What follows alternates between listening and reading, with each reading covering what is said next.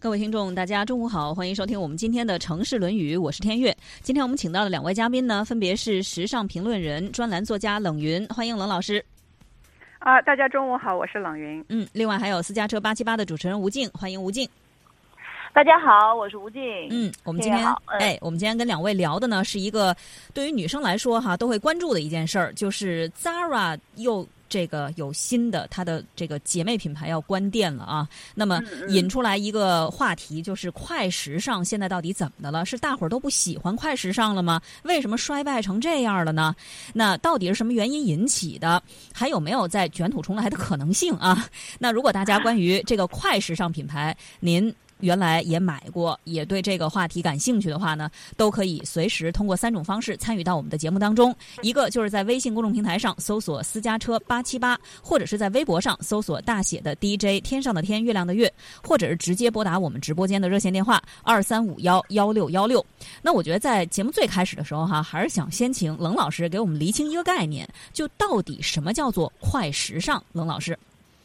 啊，快时尚呢这个概念最早确切的说还是从 Zara 开始的哈，然后它被称之为快时尚，主要是两个原因。第一个顾名思义，就是因为它快速的周转。举例来说，就是。呃，至少在电商时代之前，哈，我们包括到今天为止，其实传统服饰品牌，当我说传统服饰品牌的时候，意思就是以线下店铺为主的这些时尚品牌。嗯，我们正常的产品，服装产品的研发到上市周期，呃，通常是在六到十八个月。嗯，六个月已经是最快的了。然后呢，女装，因为 Zara 主要是女装，女装主要是基本上在九到十二个月。嗯，而这个时候，Zara 基本上都可以做到大部分的产品。啊，可以做到两到四周，就是它从开发到上市只要两到四周，这么快。所以在传统时代的时候，它是无敌的，嗯，没有人可以跟它 PK 这个速度的问题。嗯，第一点，第二点呢？呃，因为它可以快速周转，因此它的上新的速度和上新的款量是极大的。比如说，一般来说，同样的女装公司，我们一年只能开发两三千个 SK，呃，两三千个款，而它基本上可以开发两万到三万个款啊。所以就这两点，它已经 PK 掉了它的很多几乎所有的同行。对，因此它就成为了一个快时尚的这么的一个典范。嗯所以快时尚其实主要一个是快，一个是款。量大，那么这一点对于女装来说，因为女装主要是追潮流追的比较快嘛，抓抓少那个元素抓的比较准，那这个就是它特别做的比较好的地方。嗯，所以说这个 Zara 当时能够在这么快的时间之内，可以说在时装界异军突起，这个也是这是必然的一件事儿，因为它实在是太快了。对，就在当时的传统时代是没有人办法，没有跟他 PK 的对象的。对，就是我当时记得那个时候，我第一次看到 Zara 是在出国的时，就是在国外啊，是对，因为当时咱们中国没有引进 Zara，没错没错，他是零六年才进的中国。我在国外第一次看到，我当时在德国看到 Zara，我当时都震惊了。我说天，他当时对在那个德国的慕尼黑，他是整整三层楼，三层楼的女装。哇！我就跟整个就像那个什么，就老鼠进了奶酪库的感觉一样，我觉得待在里面就出不来了。是的，是的，我我是第一次是在零三年在伦敦看到的，因为他们的店铺的陈列也非常的好，对，就很有故事场景，对，所以确实非常吸引人。是的，是的，所以我觉得那个时候就是 Zara 刚进国内那个火爆度哈，我别说刚进中国，就那时候在德国的时候就排的里三层外三层，试衣间都是人，外面排的队。嗯，是的，是的，是的，是对那个。那我想问吴静哈，就吴静是什么时候开始接触快时尚品牌的？就有没有比较喜欢的品牌？啊，我大概也是在他进来之后，在零八年、零九年左右吧。嗯，零八零九年的时候，那时候还有一些其他的一些快时尚品牌。嗯，大家比如说那个，呃，我记得是那时候还有 H M H M，而且 H M 那时候还没进来，不是还没进来，H M 在天津进的比 Zara 早。我当时的时候，我真没关注到 H&M。我当时第一开始的是 Zara，然后是还有一些比较轻，就是我说的，我一直认为属于轻轻时尚的那种感觉的，也呃，Esprit 还有什么来着？我都想想啊，好多都退出了。对，就是当时的，就是我当时的感觉就觉得，哎，他们的服装比较吸引我，样式比较新颖，嗯，然后呢很潮，嗯，我我就比较喜欢，因为那时候啊，嗯，身材也不错，对吧？然后呢也爱美，也爱穿，然后。就是还可以，而且价格也不错，它不是那种让你感觉到哇塞摸不着的感觉。对对，嗯，它就是好看、时尚、便宜。对，对对，就是集合了很多优点。你总能够感觉到我能踩点时尚的潮流，能踩上点小点儿，是这种感觉。嗯哼。但是后来，说实话，我后来慢慢慢慢的，我就不不太喜欢了。啊，我可以说我现在不太喜欢了。就是，呃，我曾经有一段时间，我在应该是在一一零年，嗯，一二年的时候，就一零年到一二年之间吧，有一段时间特别的喜欢，就是买他他们家的衣服。嗯。因为我觉得他们家衣服，哎，总体感觉呢，就是质地也不错，对，款式也还可以，对吧？啊，它比较快，然后我就买了一件。后来慢慢慢，我发觉，就是他那个衣服的质地，我就感觉到，说实话，我不太喜欢，我觉得有点糙。哦，嗯嗯，就是你对质量的要求更高了。对，可能也许是随着年龄的增长或各方面，你可能会要求更高了，而不是只是为了单纯的，哎，我今天样子好看，嗯，啊，我这颜色好看，至于它的质地怎么样呢，是不是有那种，呃，是你想要的，就它就没有了。我可以这么说，我在近几年，我近。七八年我都几乎在我我没有进过那个很少进他的店了，快时尚店，嗯，没有了，嗯，对，嗯哼，那冷老师我不太喜欢他了，嗯嗯，冷老师您那个就是因为您是时尚界的这个业内人士嘛，就是呃，您给我们盘点一下，就是我们比较常见的快时尚品牌到底都有哪些？刚才吴静提了一些，但是肯定不是很全。呃，是这样的，其实这个快时尚呢，现在外界对这个快时尚的很多的这个定义啊，它是从外观来说的，可能大家都会觉得，因为 Zara 的店铺比较大而全嘛，对，所以它可能造成了一种印象，就大家看到大而全的店铺，觉得他们都像快时尚。我我就是这么觉得。你比如说，对对对，你比如说像优衣库啊，像这个 Top 呃 Forever Twenty One 啊，这 New Look 这些的，呃，这个大家都觉得，其其实如果我们真的用我们刚才的那个定义来定义，其实很多并不是快时尚啊，比如说像优衣库，它。实际上应该算是慢时尚，而且优衣库的定位它并不是时尚品牌，对，它做的都是基本时尚款，它希望是每个人都能穿它的衣服。啊，那么如果所以其实我个人认为，在传统服饰里面哈，其实就是 Zara 跟 H&M，嗯，H&M 的快呃也比较快，但是它三到五个月还是要比 Zara 要慢很多，因为它的供应链没有办法跟供那个 Zara 相比，但它确实也在追逐这个呃快时尚的这个潮流。嗯，然后很多中国的品牌，你比如说现在中国。相对来说，大家比较认可的快时尚是 UR，就是那个 Urban Revival。呃，啊，对，Urban Revival 这个牌子，广州的一个牌子。呃，他们其实之前一直在学这个优衣库哈，啊，不学那个那个 Zara，呃，学学 Zara。嗯。呃，但是如果我们用这个定义来看今天的电商品牌，我们可以说所有的电商品牌都是快时尚。对。因为电商今天这个，就我们说淘宝店也好，或者什么店也好，就这是纯粹的互联网店啊，也包括说这个韩都衣舍哈，比较典型的应该算韩都衣舍。虽然韩都衣舍从来不自己定义为快时尚，因为电商本身就是快。嗯。所以今天你去问任何一家电商品牌，他都会告诉你，我两到四周最多的复杂的衣服八周就可以上市。嗯嗯。而且他们的开发的这个款量，你像韩都衣舍一年也有两三万个款。嗯。他们很快。但是。他们也很快，但我想说，从内部的运营来说，实际上他们很多就是因为现在外外界的这个媒体，所以我觉得你们做这一期的这个报道也非常好，因为外界的媒体对这个快时尚有个极大的误解，就是很多人在看衰 Zara，因为 Zara 在关店，是，嗯，他其他店。品牌也在关店，这里面有一个数据是外部人不知道的，但是如果你在内部操作，你就知道，其实这些电商品牌是没有办法跟 Zara 来 PK 的。一个什么一个一个什么关键数据哈？嗯，Zara 一年。Zara 这个品牌一年的销售额全球大概是将近两百两百亿欧元，嗯，那么就将相当于大概一千五百六百亿的这么的一个人民币啊，嗯，它是用三万个款产生了一千五六百亿人民币的销售额，嗯，而中国最好的。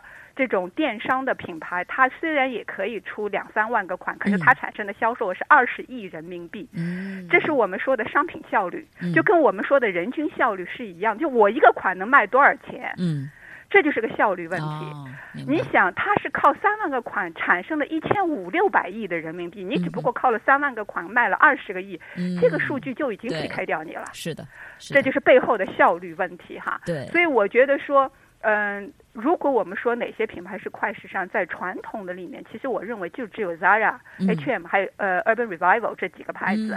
其他的，你像那个像优衣库是肯定不算的，它的时间不算快，它也不追逐潮流，它只是看上去大而全。然后呢，Forever Twenty One 呢也也相对比较快，但是它跟 H&M 一样，都是以牺牲品质为主的。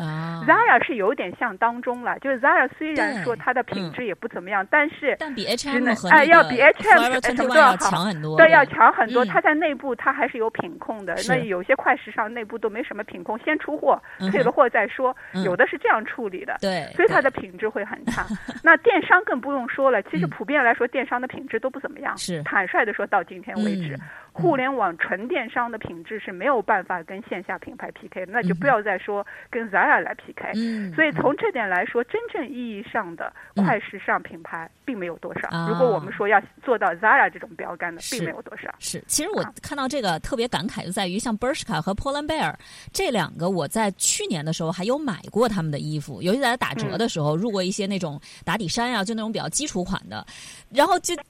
这两天看到说啊，他们就要关店了，就有点那种很那个，就内心五味杂陈的感觉。天哪！对，但是话说回来，从商业运营来说，其实关店不一定是件坏事儿。有的时候它是这样子的，就是关店它有的时候是一些战略性或者是结构性调整，其实跟我们整个一个经济发展也是一样的。你势必要，就是说先去。去除掉所谓的舍，就是这个取跟舍，呃舍跟这个取的问题。嗯嗯。你先要舍得一些东西，你才能够获得更多的东西。他这些观点，我后面当然也会聊，就是说，他实际上是战略性的调整。啊。他们最主要是要把这个规模转到线上，因为现在的消费趋势是在往线上转。这个的。所以它不一定是件坏事儿。嗯哼。啊，它不一定是件坏，对企业来说，对消费者来说都不一定是件坏事儿。嗯嗯。那其实聊到这，我特别想想问问冷老师哈，就是刚才您说的，就是 Zara 和其他。它的一些快时尚品牌相比，它其实占有非常明显优势的，也是为什么它能够就是一枝独秀的一个原因哈。那么它是怎么去做到这一点的？就是又要快，然后呢又要这个品控还 OK，然后又能把价格控制比较好。就它的这种模式，为什么别的快时尚就不能复制呢？嗯，对，这个实际上是他们，我认为到目前为止，他没有人可以跟他 PK 的。它有三个原原因哈。呃，第一个是因为它的供应链体系。其实我们任何东西你要快卖，就你的供应链非常的是最重要的一个点。而在这一点上，Zara 可能基本上从八十年代开始就在布局它的供应链。其实它的老板是一个，我认为是一个很有先见之明的人，很有前瞻性的人哈。然后它这个供应链是它它的供应链，首先第一点跟其他全球公司不一样。嗯。其他的全球公司的供应链，他们几乎都是全球供应链。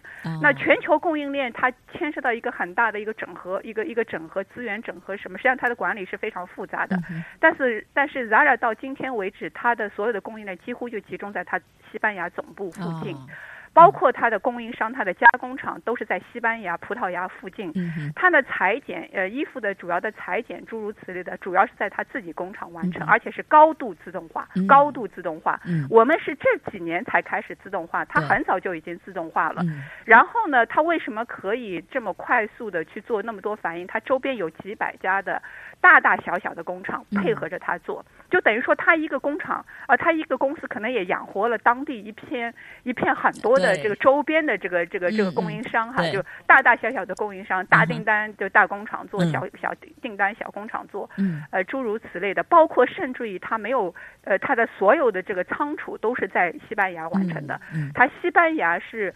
快就是快速发货到全球的门店，这个也是可能是世界上独一无二的。它不像很多很多公司，它是全球，比如说亚洲有一个仓储中心，呃，什么地方有个仓储，它不是这样的，它全球是统一在西班牙，全部都是总部调度。嗯嗯，所以。这个就依赖于几个点，除了我刚才说的它周边的这些供应商之外，还有一个它有一个非常强大的信息管理系统。嗯，它在信息管理系统上面，就据我自己能够观察到的，我认为是做的数一数二的。这就为它做现在的我们一直谈的这个数字化转型，可能你们也知道，我们现在都在做数字化转型。嗯，呃，因为数字化转型才能产生效率嘛。然后他们的数字化转型的基础是最好的，无论是硬件还是数据的这个存储量都是最好的。这一点。不是你靠时间就能够追追逐到的，这也是为什么我说，其实传统企业是没有办法跟他有人跟他 PK 的。这第一点，就是它的供应链特别强。第二点，但是冷老师，我作为一个局外人哈，我听到这儿我有一个不明白。像您说的，Zara 它的优点在于它的供应链是集中在西班牙，它的这个原产地。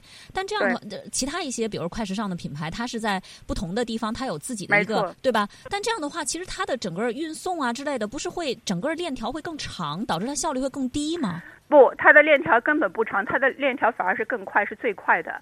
呃，它是这样做的。嗯。呃，它的补货，它有几点其实跟其他服装公司是很不一样的，就跟百分之八九十的服装公司是不一样的。第一个。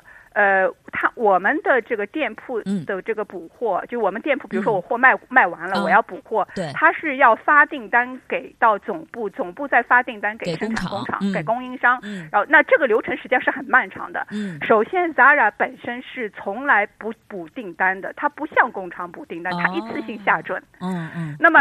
他所谓的补货门店补货是向他西班牙总仓补货，然后他们为了节省你刚才说的，就是如果每个门店各自补货，它的物流成本、运输成本会很高。它是统一每周，每周比如说每周一统一收订单，统一发货。然后如果是急订单空运。如果不是急的订单，它可能就是按平常，但基本上都是空运，因为它要快嘛。嗯。但实际上，这个成本，如果你是统一的时间、统一的安排的话，实际上这个成本完全是可以被打掉的，被砍，反而会低，比你去在工厂下单再来回折腾一个物流，实际上要快得多。哦，明白。啊，他们这是他们这是很多服装公司做不到的一点，就是他能一次性尽可能把订单下准。哦。而他进对，这是这是一个技术问不，这是一个技术活。他们在这个技术上是花了很多的功夫。中国下订单到今天到今天为止，服装公司到今天是人工人脑在决定。就凭我的经验哈，比如说电商为什么它能够你快看它那么快，就是我就今天就我可以这样来说，那个天悦，你也可以去电商做一个买手，就下订单是买手在做哈。就怎么做呢？就是啊，我反正也不知道什么款会好卖，我每个款都先下一百件订单啊。突然之间，这个这个单爆了，我马上去再下五百件，哦，又爆了，我再下五百件。它是不断的向工厂补货，Zara 不是这样子的。Zara 是我今天靠，它是它也不是靠人脑在预测，它有它自己的内部的，就我刚才说的那个体系系统。嗯嗯，这个系统会告诉他你应该，比如说要下多少个订单，什么样的款要下什么订，它它背后是有算法的，有逻辑的，有逻辑推理。不是靠人的脑袋在拍，在拍拍拍脑袋，告诉你这一类款啊应该卖呃定，比如说十万件或者五万件，你一次性下完单，然后这所以它的库存周转的时间，这也是为什么我说很快。我再给你一个数据，同样是库存周转哈，呃，我们中国上市公司，因为上市公司的财报是公开的，你去看，基本上在到目前为止，传统公司的这个库存周转，所以库存周转就是我这货进来能多少天卖出去哈。是在一百天到两百天之间，嗯，基本上是三个月到六个月，有的甚至于是十二个月的这个库存周期。Zara 到今天为止，它的库存周期是四十五天左右。哇塞！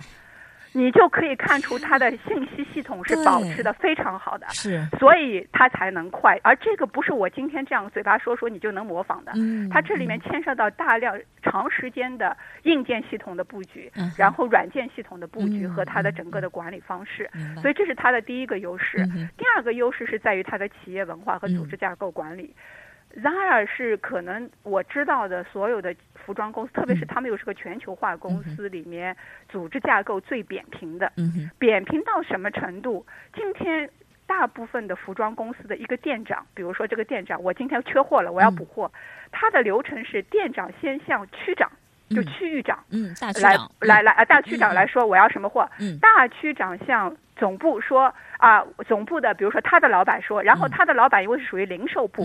零售部再向生产部说，嗯，怎么怎么样，然后生产部再向工厂，首先沟通沟通链条非常的长，对对，很碎。Zara 的店长是直接向总仓补货，啊一个一步到位，而且他们的店长几乎每周都会跟西班牙的总部的设计师、嗯，开发部沟通。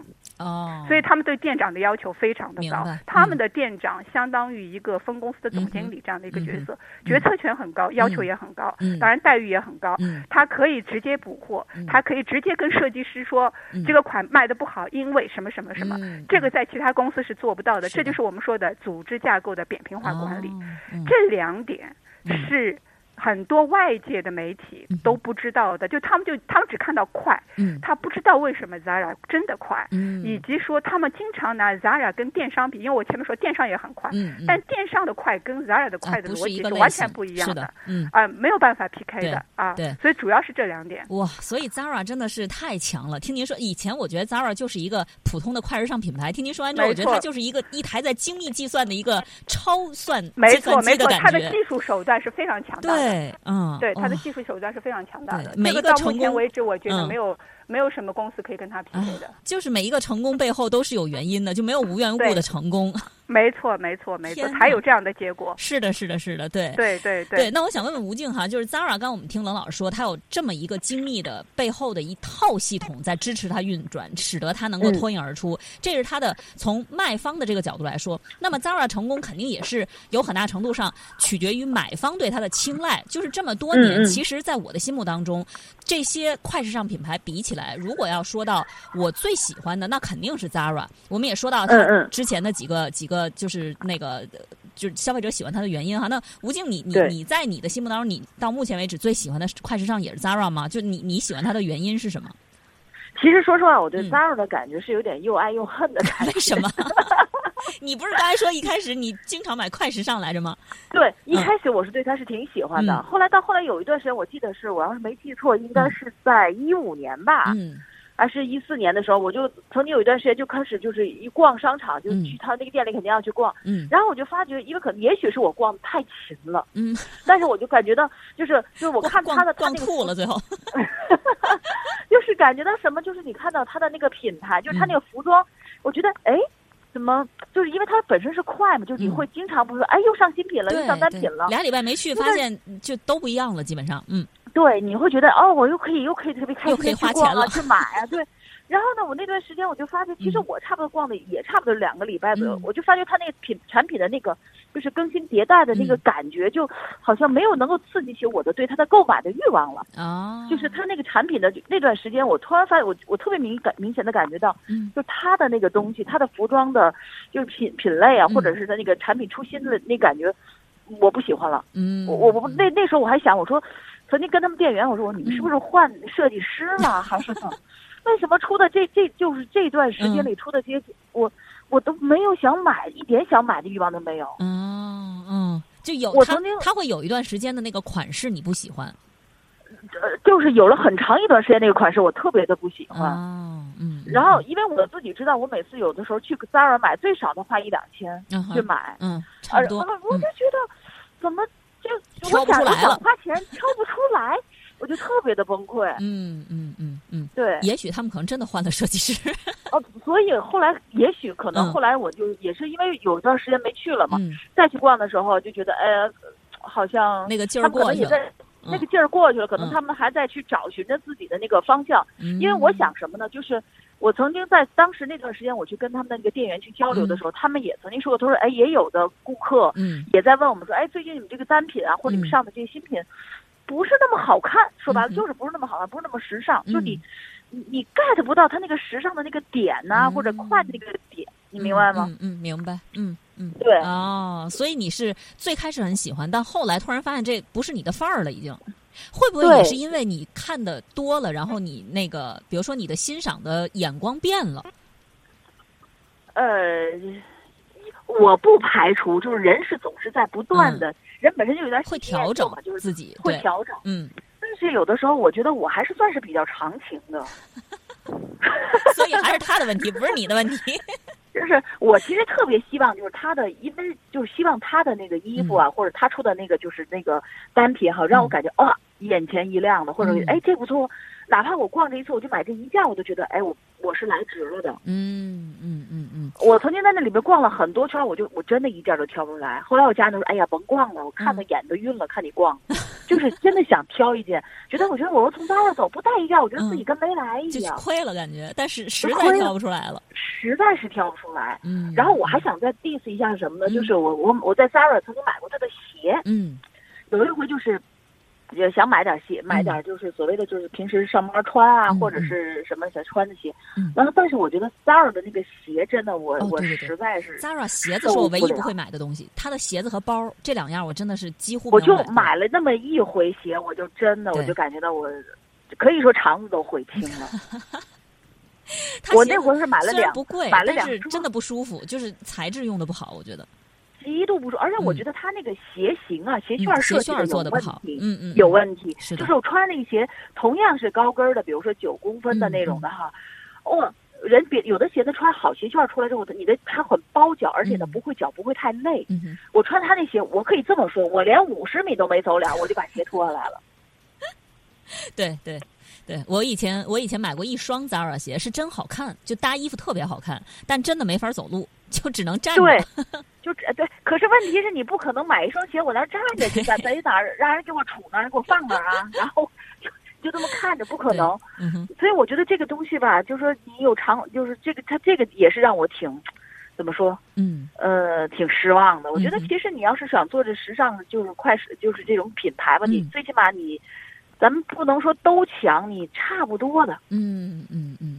哎，这这吴静说这我我也很好奇，特别就问问冷老师吧。冷老师业内人士啊，给我们答疑解惑一下。就我也发现，包括 Zara，包括一些快时尚品牌，它呀也是那种一阵儿一阵儿的。我跟吴静一样，就有一阵儿吧，觉得它那设计出来的东西特别合我的口味，我就经常会去买。但是过了这一阵儿，就发现它那个设计好像就就真跟吴静说的一样，就跟换了设计师一样。然后整个的那个状态就都不是我喜欢的这个这个这个意。思了，就这个在快时尚品牌，他们的设计，关于商品的设计上他们是怎么去运作的？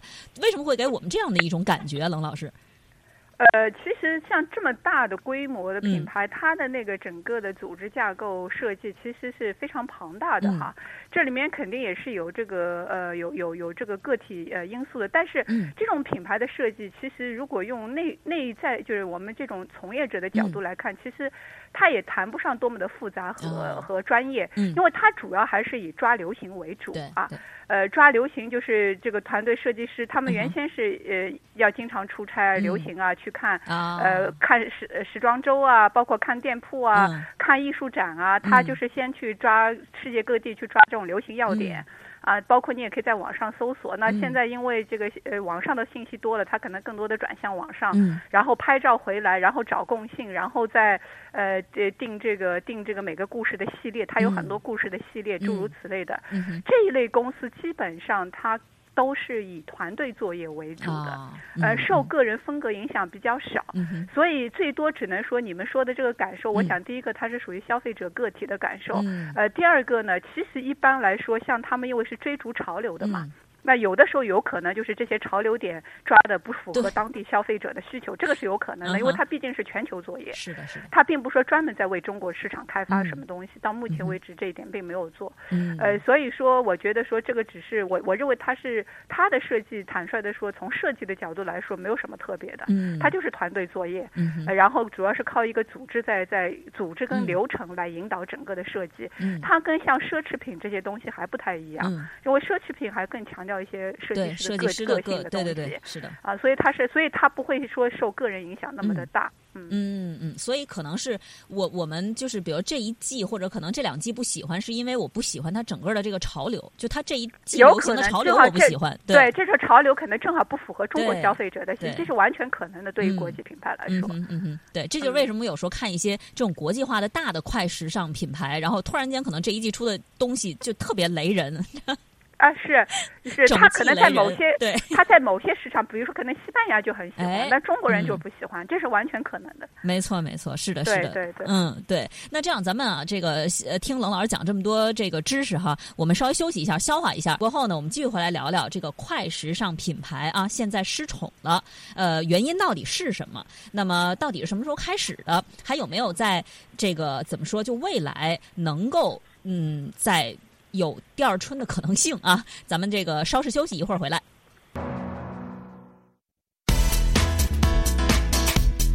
欢迎回来，继续收听我们今天的《城市论语》。我们今天请到的两位嘉宾呢，分别是时尚评论人、专栏作家冷云。再次欢迎冷老师。大家中午好，我是冷云。嗯，另外还有私家车八七八的主持人吴静。再次欢迎吴静。嗯，大家好，我是吴静。嗯，我们今天跟两位聊的就是 Zara 三姐妹品牌关店，这个快时尚是不是集体失宠了这件事儿啊？我们来看看大家跟我们有一些什么样的互动。胖国王说了，我总觉得呀，这些品牌啊不怎么样，这做工糙得很。不过我觉得 A N F 稍微好那么一丢丢。A N F 冷老师是不是不算快时尚啊？应该。啊，他们其实本来呃，他们我们至少不把它视为快时尚，但他们确实是一个曾经非常成功的这个呃时尚品牌吧。嗯。但它的成功不在于快，它当时的成功更多的还是在于它的营销手段。嗯。呃，因为中国它没有开嘛，就是如果去过美国的话，它的呃产品和它的整个的店铺设计，甚至他请他请的所有的店员几乎都是模特身材。嗯嗯。对。然后他的那个店铺，你刚进去的时候，他的那个模特都是男模，都是上身会裸体，然后就是显出他的肌肉。他主要是靠营销手段获胜的。哇塞！当然，他的设计也也在当时也有他的经典之处哈。但现在也确实在走下坡路了。对。这几年就很少听到他了。是的，是的。我觉得现在他给我的感觉就是一个基础款里的基础款的感觉，就没有什么特别亮眼的进到店里面，质量还不错，然后那个衣服中规中矩，然后对就没有什么了。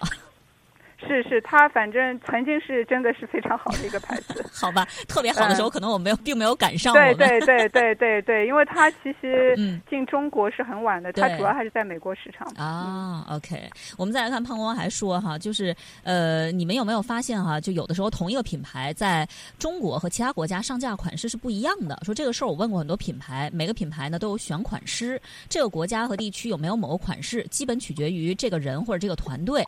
说高跟鞋啊。还是建议艾美女士选择 Christian Louboutin。我天哪，你这真的是 Jimmy Choo。这个对，这个已经是太高价的了。不是你这个人，你跟 Zara 买的几十倍，可能上百倍的价差。对对对对，这是两个，这是两个定位了，两个极端定位。是的，是的，对。这胖国王你说的，我们也想买，可是可是我们买不起啊，我真心买不起啊。那冷老师，胖国王前面说的这个选品师的这个呃选款师的这个问题，您认同吗？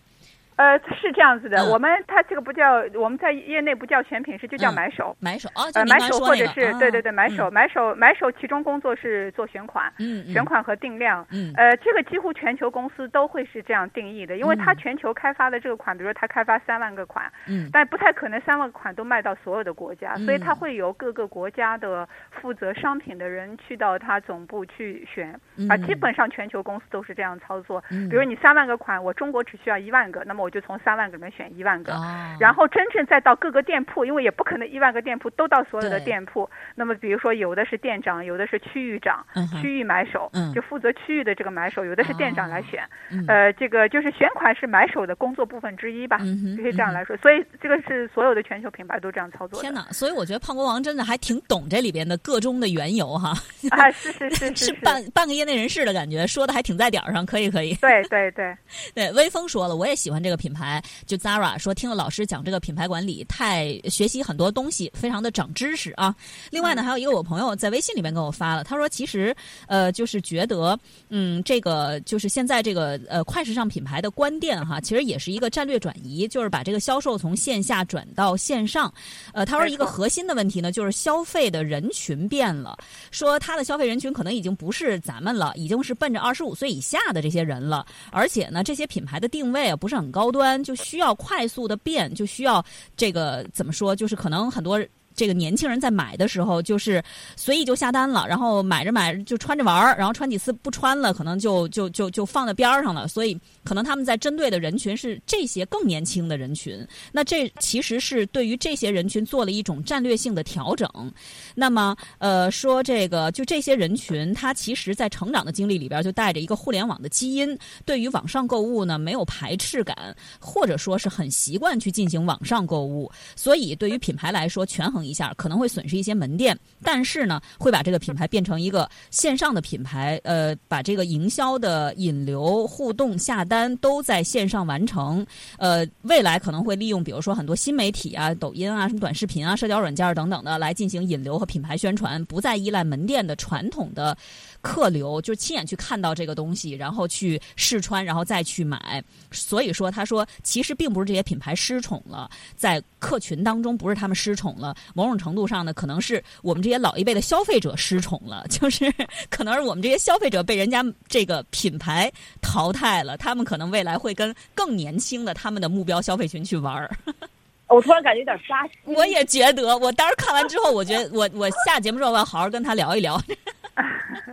龙老师，您觉得他说的这个在理儿吗？呃，有一部分是相当在理，我前面半部分也说过了，他们这个其实关店是在做战略性、结构性调整，主要是把业务转向线上。嗯，而这个线上其中，其实它的官网店包括进天天猫什么，这个它很早都做了。对，呃，最主要是转直播。嗯，他们在西班牙全球在建一个大概几千平米的直播中心吧。嗯，呃，然后它的预算整个的重心都会投入到这一部分去，然后通过直播中心向全球来销售。嗯，呃，所以这个线上最主要还是指一个直播，直播确实是一个未来一个很大的一个趋势。呃，这个是一点。那至于消费者，其实对于这种追逐潮流的这个角度来说，这里面背后其实有两个，一个是说，呃，对他要去抓更年轻的消费者，但是从一个品牌的可持续发展来说，去抓年轻消费者是没有错的。你需要，你需要不断的。其实我们在这一点上，可能国内品牌基本上都没有意识。就像这种国际大牌哈。呃，他们其实，在它的营销，但 Zara 并不一定有这样做。但是很多一线，比如说奢侈品、体育用品，他们非常，还有包括美妆品，他们非常注重对培养未来的消费者。这样的话，才会他才不会跟未来的消费者脱节。他们没有一个品牌希望说，他们很在乎说，就不希望年轻的一代认为这是我爸爸妈妈的品牌，跟我没关系。是的，是的。所以他们会其中有一部分的预算，营销预算是专门花在未来的消费者。那么这一点，其实中国。品牌很多是没有这个意识的。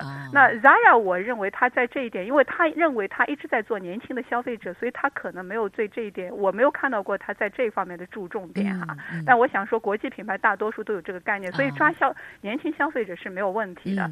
嗯，至于说老老的客户，是因为客户他的品味也在不断的变化，就像刚才那个吴静说的，对吴静说的，其实他二十岁、三十岁、四十岁喜欢的东西确实不一样。嗯，所以品牌也自己确实需要去变化，它的变化无。非是两个途径，第一个跟着你的消费者成长，嗯，第二个是不断的就你保持在二十岁，只不过是二十岁，因为消费者是动态的，你原来八零后是二十岁，现在九零后是二十岁，你就必须要转向九九零后，嗯，大部分的消呃品牌肯定是选择后选择后者，啊，那只不过说，所以对于我们消费者来说，无非就是要我们我们自己也在变，品牌也在变，所以我们要变的就是我们要去找新的目标嘛，就找适合我这个年龄段的。事实上，本身它整个的市场就是一个动态的东西，嗯嗯嗯。嗯。就如果从商业角度，对，从商业角度来看就是这样子的。嗯哼，所以说其实这次 Zara 三姐妹的品牌观念，包括快时尚品牌，有很多除了这个之外，像冷老师刚才也提到其他一些，就更多的其实是它的一个战略转型。没错，没错，它是战略方向调整，它并不是说意味着。当然了，疫情实实际上影响了所有的品牌，这个整个从财报来说，几乎没有人可以幸免，包括奢侈品。嗯。但是，呃，你怎么样去应对这个东西？Zara 它的失策之处，就从前端来说。是他没有对线上，特别是没有抓住直播，呃，这股浪潮，我觉得是他的一个。但是这个不不完全怪 Zara，因为直播真的目前只有在中国那么火。欧洲跟美国是疫情之后，大家才觉得说直播变得很重要，所以，对，所以他是被逼，就是被逼上梁山的这种感觉哈。对，是这样子的。哦，明白明白。对，那么像刚才冷老师说，就是他呃，Zara 其实在这次呃，他在做战略调整的同时，也是有他的一些问题存在的。就比如说，他没有。跟上这种线上的推广呀，包括直播的这股风潮啊等等的。那如果我们把这个扩大到整个的快时尚的领域，您觉得就是快时尚领领域，就是它呃，除了刚才我们说到的要去做一些转型之外，还存在着就大家都存在着哪些问题？就是它肯定是不可能都是好的地方，一定会有一些它的问题存在的。呃，他们的问题实际上除了就刚才我说的这个战略性问题，他们没有，他们最主要第一个没有抓到社交商业这波浪潮，因为直播实际上也是社交商业里面的一个很重要的一个主流哈。那么还有一个就是比较，但是可能消费者，特别是对于现在的中国消费者，他没有那么关注，就是他们对这个呃行业产生的以及社会环环境所产生的一个问一个一个问题，就可持续的问题。嗯。呃，比如说快时尚造成了大量的浪费。嗯。快时尚是以这个牺牲品质为。为代价的，而这个牺牲品质的背后，可能是牺牲了劳工的工作环境，包括劳工的工资待遇，就这是一系列的社会问题。但是呢，也很有趣，可持续时尚恰恰也是像 Zara 跟 H&M 这样的公司最早一批企业提出来的。嗯，你甚至于可以这样来想一下，他们一就是他们设法想去解决他们自己造成的一个问题吧。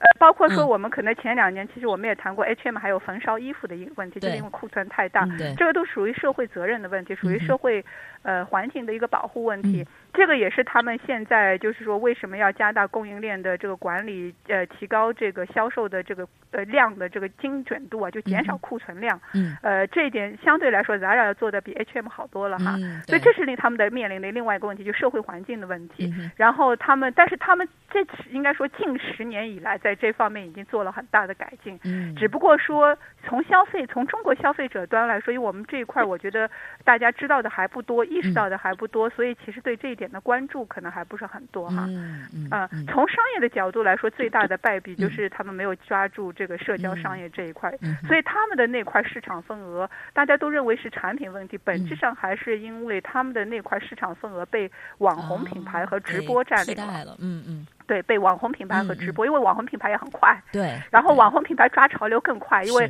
他们都个体户运营嘛，它的其实整个的操盘就更快了。对。所以它其实是被网红品牌和直播呃蚕食掉了很大。对对，这个主要是在中国。嗯嗯嗯嗯。另外还有就是，我我其实特别想问问吴静哈，你有没有这种感觉？就其实我在逛这种快时尚，尤其是国际的这种快时尚品牌的时候，我就有一个特别明显的感觉，就很多时候我挑不出来衣服，是因为他们，因为像刚才冷老师说，他是全球的一个布局和一个这种就是这种这个呃服装的这个设计啊等等的，它不会专门为中国的消费者量身定制，所以我会发现它很多的衣服。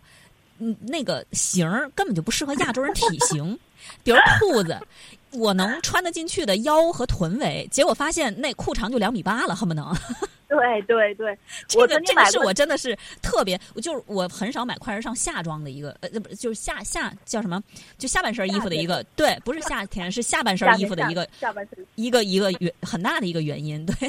是是是，我跟你有同样的感觉。我是说的买裙子，嗯，因为呃，有的时候它那个夏季的一些那个裙子非常的漂亮，色彩很艳丽嘛。然后呢，我会买。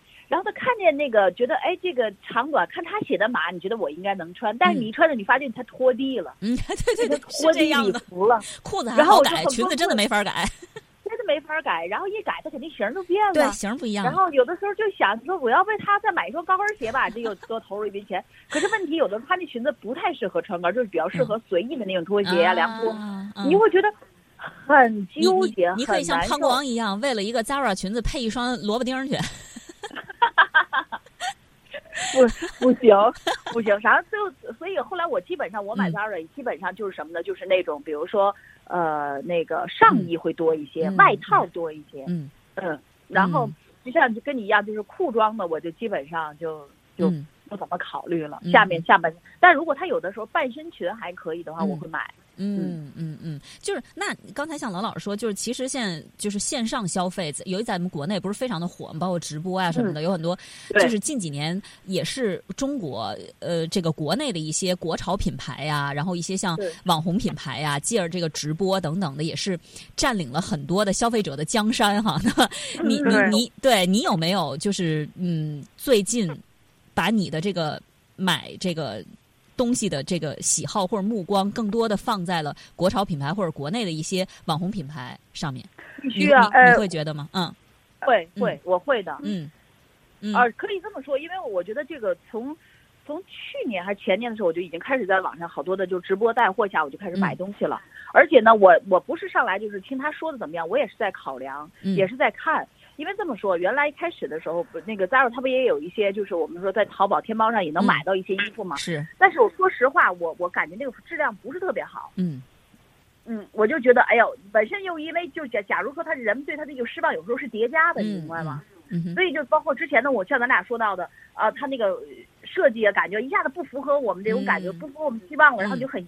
连着去几次，你都越来越失望，越来越失望。好了，可能就放弃了，对，放弃了，然后转到线上。线上有的时候看他的有些品牌，就像说，的确他有时采大区采购的不一样的地方会有差异。嗯，我就会看一些他的网上店，哎，觉得也不错，哎，挺好看。啊，买回来一看，哇，这不一个破抹布吗？就感觉。你这真的是 太不留情面了呀！但是事实确实有时候事实如此。嗯，你真的就是我妈就说过，你啊花那么多钱啊买一堆破抹布回来。那我还我给你做的，我做的比他好。你这老太太肯定她就讲实惠了，对吧？嗯。对，后来我就。觉得完了完了，这这一下子就越对她的喜爱度越来越降低，越来越降低。嗯嗯。然后后来呢，慢慢的我就看了一些网上的一些其他的一些国潮品牌。嗯。呃，一开始的时候，咱们可能也许是被一些就是因为大量的信息冲击，我们都可能会觉得，哎呀，就那个国外的某一品牌特别特别好。嗯。后来我觉得咱们试试尝试一下。嗯。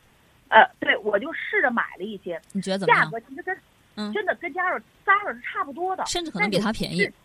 对，比它便宜，但是质地绝对不错，嗯，绝对不差的，嗯，绝对真的。当然也有差的，咱就不说了，肯定它会有好有坏的，嗯。但是有些有些品牌我买了就，哎，我觉得不错，嗯哼。然后呢价格呢，也是你能接受的，嗯。那个时尚度也也不错，嗯，也挺好看，它也能够体现出，也能体现出你想追求那个范儿来，对。对，那可，而且它更适合我们的身形，它在设计上更考虑我们的一些需求。亚洲人呢，对亚洲人天天的都都明白，就这样，对吧？嗯，对，所以我就觉得，哎，那我与其那样的话，我宁可买一些这样的衣服，国潮的又是国货，同时呢又能够扬长避短，嗯嗯嗯，对吧？嗯，所以慢慢慢慢的，我就开始，其实就我现在已经很多的衣服，说实话，我都是就是从网上去订购了。嗯嗯嗯，对，而且真的国货的居多。对你这么一说，我觉得心里突然平衡一点了。就刚才我那朋友不是说人家把咱们抛弃了吗？其实又何不是咱们去抛弃了他呢？对不对？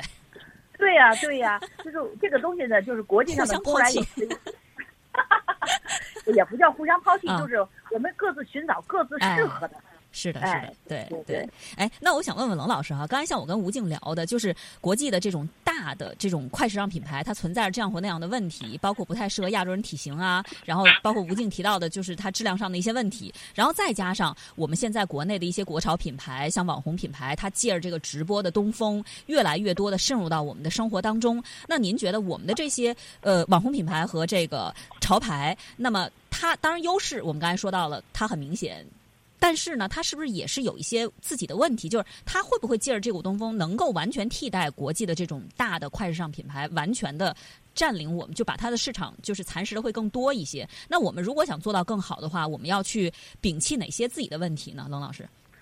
呃，这个其实就网红品牌跟国潮，他们还是有一定的区分的。我们拿服装，嗯，我们我我，因为它的这个商商业的这个模式和类型都不太一样。嗯，比如说网红品牌，网红品牌最大的问题，生命周期很短。嗯，你就回顾一下，说在过去十年，你还能记住哪些网红超过五年吧？嗯，因为网红品牌是依附于网红个人的 IP 的。嗯那有多少网红品牌它已经活过了十年哈？至少网红这个概念有十多年的历史了，其实。嗯。呃，但是真正成为品牌。它就一波浪潮，一波浪潮的。你比如说，呃，我们就说我们最近的，你说从最早的像张大奕上市了，现在又退市了，对吧？对。呃，实际上它的业绩一直在在在在下滑。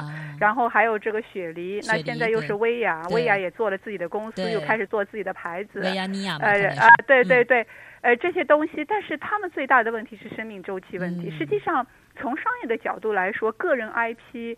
就往依赖于过于依赖于个人 IP，其实对于商业的可持续发展并不是一件好事儿。嗯，因为个人的生命周期，无论是你的事业生命周期，还是说你本身的一个人的生命周期，它都是极其有限的。你最后怎么把一个个人的网红 IP 变成一个真正的商业品牌？这个当中实际上不是所有的最后都能够变成一个可持续的商业品牌的。那我们在这一段上，实际上你只要看这个网红，就像流行，就跟我们现在今天的流量明星是一样的个道理啊。他们最大的问题是生命周期，嗯嗯，这个是过于依赖于个人 IP 的一个很大的一个短板，是，所以这是他们的问题。嗯，而对于国潮来说，我比如说现在特别火的什么像李宁啊、太平鸟，因为他们还不是网红诞生的这么一个那个模式哈，那他们的问题是在于说。呃，国潮，比如说到现在为止，我们并不能确定它到底是一股潮流，还是它会变成一种比较稳定的风格，因为这是变成两种概念。如果它可以成，我们举个简单的例子，前几年极简风很很流行。然后你就会发现，大家比如说那个时候出来哪些牌子，像 Moco，对，啊 Moco，但这几年你就听不到它的声音了，你就会发现它就在慢慢的声音就消失了。是的，嗯。然后国潮起来了，所以李宁啊、太平鸟，包括波司登啊，都是在走这个路线。然后，所以他们这几个牌子，虽然去年疫情很多品牌都在业绩下滑，他们是逆势增长的。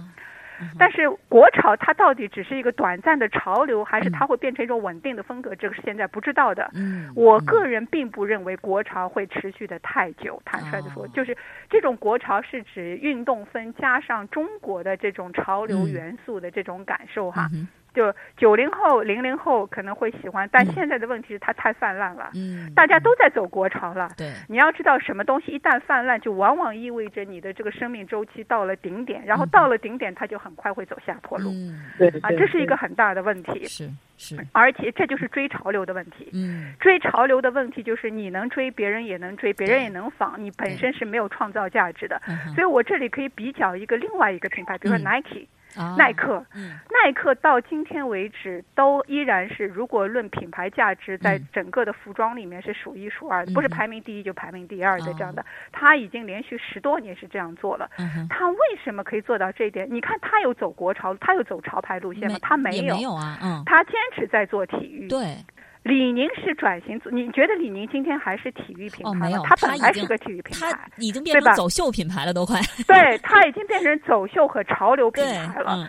所以，但是潮流是在不断变的。你今天抓住了这波潮流，你确定你下一波还在抓住这波潮流吗？所以它的生命周期就很难说了，对吧？太平鸟也是一样，太平鸟，太平鸟，你知道？你还记得它原来是做什么？它原来是做职场女装的，有一点像李李李李这种风格，就是穿裙装的，然后给小白领穿的。哦，今天就完全也变成了一种运动街头的这种潮牌。是，虽然说它今天今天是成功的，但它能够可持续发展多少？